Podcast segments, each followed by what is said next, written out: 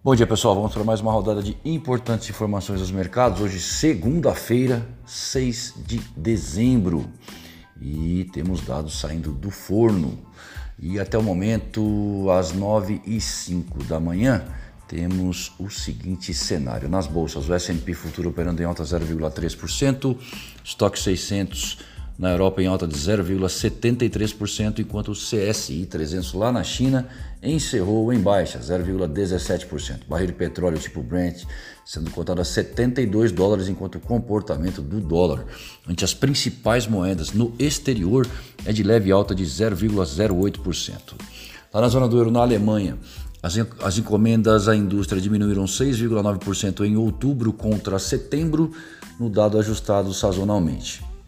O Eurogrupo está reunido nesta manhã com a participação da Christine Lagarde, presidente do BCE. Nos Estados Unidos, mesmo após o payroll vir abaixo do esperado, o desemprego caindo e a recuperação do setor privado de trabalho mantendo expectativa de normalização monetária em 2022. Esse é o cenário até o momento. Lembrando que a aceleração no ritmo de redução das compras de ativos deve acontecer. Lá na China, a Evergrande se aproxima de default, mas autoridades do país prometem promover desenvolvimento saudável do setor imobiliário, reforçando a mensagem de que os problemas do ramo podem ser contidos. Quem também implementou medida para favorecer a economia foi o PBOC, o BC chinês, reduzindo a quantidade de recursos que os bancos devem manter como reservas obrigatórias, incentivando empréstimos principalmente às pequenas empresas. Aqui no Brasil, o Banco Central realiza entre 10h30 e 10h40 da manhã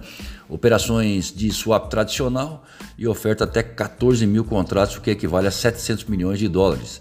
Às 15 horas sai a balança comercial semanal e o Paulo Guedes se reúne com o Esteves Colnago às 11 da manhã e vai participar de uma cerimônia virtual às 15 horas.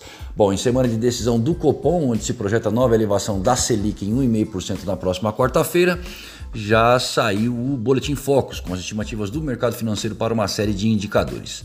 Para 2021 temos o IPCA a 10,18%, o PIB a 4,71%, o dólar a 5,56% e a Selic em 9,25%. Em relação à semana anterior, alta para inflação e dólar, baixa para o PIB e manutenção da Selic. Para 2022, as estimativas são de inflação em 5,02%, PIB 0,51%, dólar 5,55% e Selic 11,25%.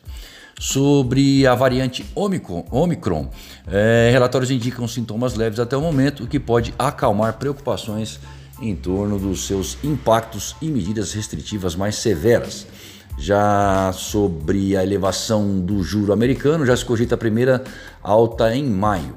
O dólar perde terreno até o momento contra a maioria das moedas emergentes e vai abrindo em baixa por aqui no início dos negócios. Lembrando que o encerramento da última sexta-feira para a moeda americana foi de 5,6790 e o euro 6,3955.